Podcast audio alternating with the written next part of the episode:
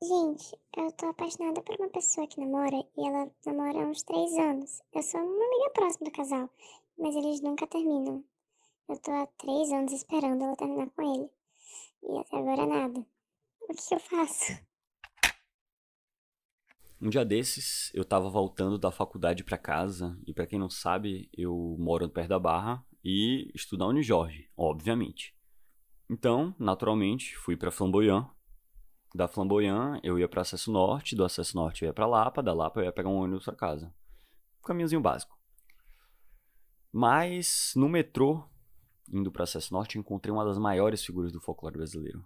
Aquele cara que fica pregando no espaço público. E ele tava lá, fazendo o trabalho dele, enchendo o saco de todo mundo enquanto citava as passagens da Bíblia. Num tom um pouco alto demais. Até pra meio-dia, sabe? N ninguém queria ouvir aquilo. Mas enfim, ele tava lá tentando cativar a audiência que ouvia, digamos, ansiosamente o seu discurso. Uma segurança chegou perto dele ficou bem paradinha, encarando ele. O cidadão, na mesma hora, ficou quieto. Imagino que ele sabe as mil, mil citações da Bíblia, ele deve também saber as regras do metrô. E ele sabe que ele não pode estar ali, gritando. Principalmente na hora do almoço, que tá todo mundo com fome. Ninguém quer ficar ouvindo o grito dos outros. Quando a guardinha chegou, ele teve que calar a boca na hora. Ficou pianinho. Alguma hora, ela ia ter que sair dali. A pergunta era: se a guardinha ia sair de lá só no acesso norte e ficar a viagem toda no cangote do homem, ou se ela ia sair antes. Bom, no seu caso, você tá torcendo para a sua guardinha sair do seu trem o mais rápido possível, de preferência bem antes do seu acesso norte. Eu não sei se vocês já perceberam, mas a gente pede para vocês mandarem perguntas para esse programa. Mas eu nunca disse que ia tentar ajudar vocês. Sinceramente, não é que eu não queira que você se dê bem. Mas eu prefiro ver o caos, sabe? Do mesmo jeito que eu queria ver aquele pregador se jogando em cima da guardinha, saindo no pau com ela. Eu espero isso de você também. Na verdade, eu, eu espero mais, sei lá. Me surpreende. Taca fogo no vagão. Chama mais gente. Eu quero você coringado dessa viagem até seu acesso norte. Meu nome é JP de Preto e sejam bem-vindos a mais um Largo Doce. O tema de hoje é transporte público. Ó o pau quebrando, vai, eita boa! Largue o doce. Com João Paulo de Preto.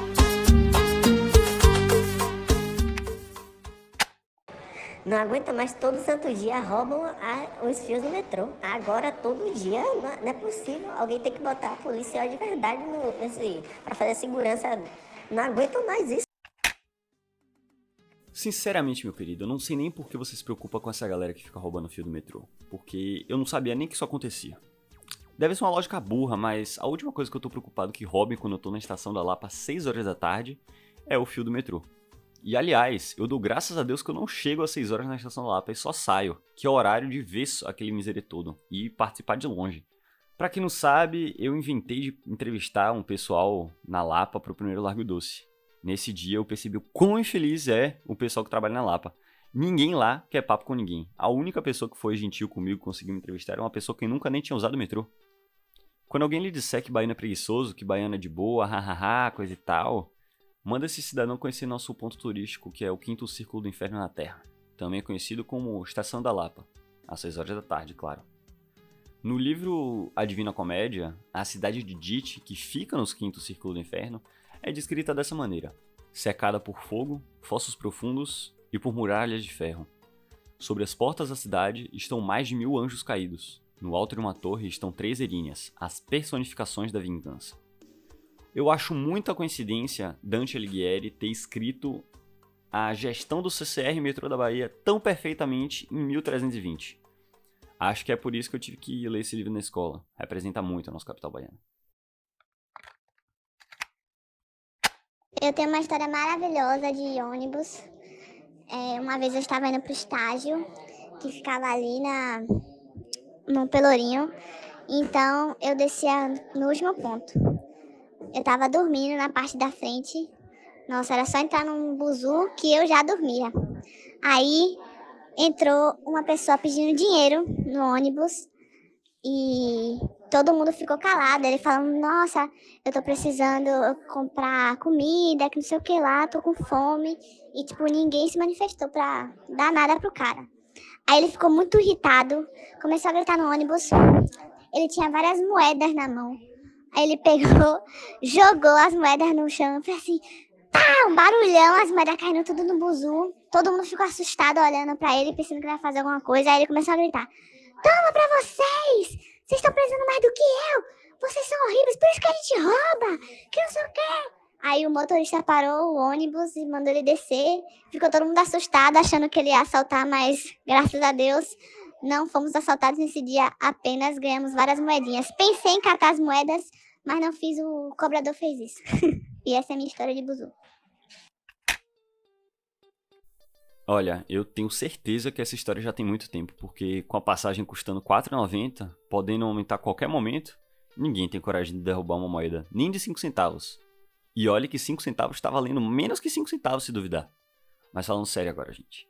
A questão da mobilidade urbana em Salvador é seríssima. A gente dá risada nessas situações porque é o único jeito de tirar algum proveito. Essas horas é rir para não chorar. A quantidade de pedintes que a gente vê todo dia no coletivo é mais um reflexo da fome e da miséria que a gente vê nessa cidade. Durante a pandemia, diversas rotas de ônibus foram simplesmente deletadas da existência e até hoje, nada delas. Mas ainda assim, o preço da passagem ficar quase 5 reais logo no 1 de abril faz com que a gente pareça mesmo que a gente é palhaço nesse grande circo com rodas e com certeza sem ar-condicionado. Meu nome é JP de Preto e esse foi o Largue Doce. Para participar do próximo programa, mande uma mensagem para o nosso Telegram, arroba Doce, tudo junto mesmo. Nos vemos daqui a 15 dias para mais um programa. Até mais!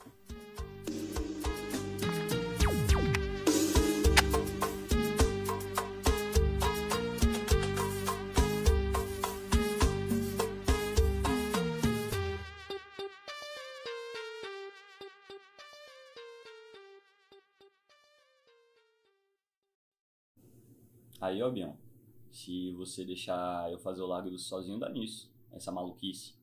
Bruna precisa estar do meu lado, senão eu fico incontrolável. Falo de Dante, meto pergunta de relacionamento amoroso no meio do transporte público. Tô nem aí, faço maluquice mesmo.